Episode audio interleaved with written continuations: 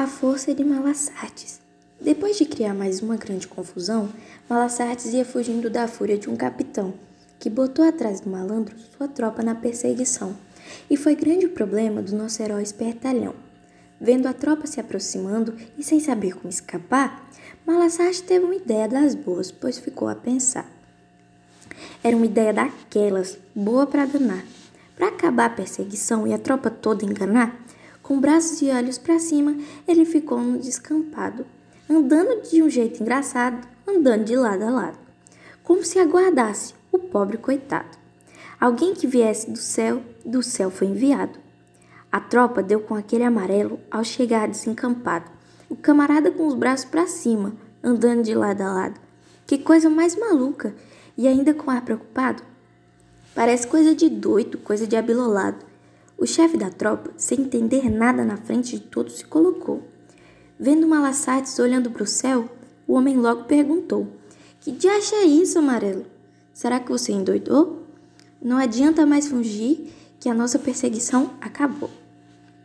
Respondendo ao chefe da tropa, disse o Pedro sem sorrir: Um boi do céu vai cair, um boi do céu vai cair. Dizia o amarelo, sem parecer que queria fugir. Com ar muito amuado, não parecia fingir. O chefe da tropa também ficou preocupado.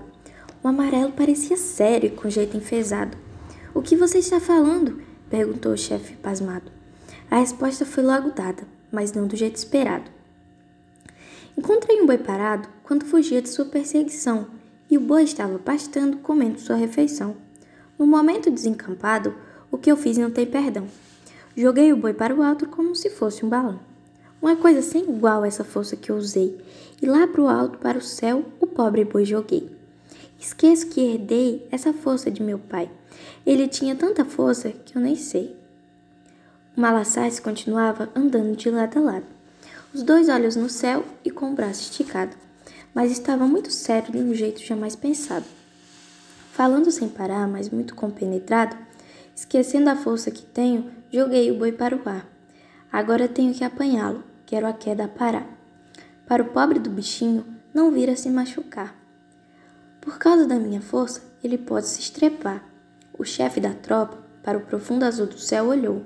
Não viu do boi nem a sombra, e assim logo pensou: se ele tem tamanha força que pro céu um boi jogou, vai derrotar a tropa toda. É só um soco e acabou.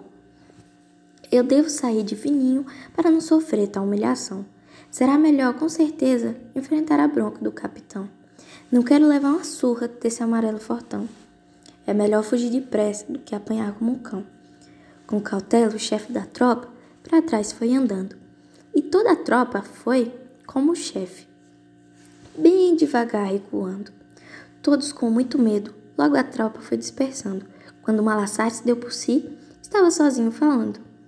O Pedro abaixou os braços e parou de falar. Foi embora contente, sua viagem tem, tinha que continuar, fazer mais estripulias, outras artes aprontar, para viver mais aventuras e novas terras encontrar. Essa história acabou, mas outra vai começar. Qual é a arte boa? Qual é a arte má? Que Pedro é Malassartes. Isso ninguém vai negar. Quem souber, conte outra. Pode continuar.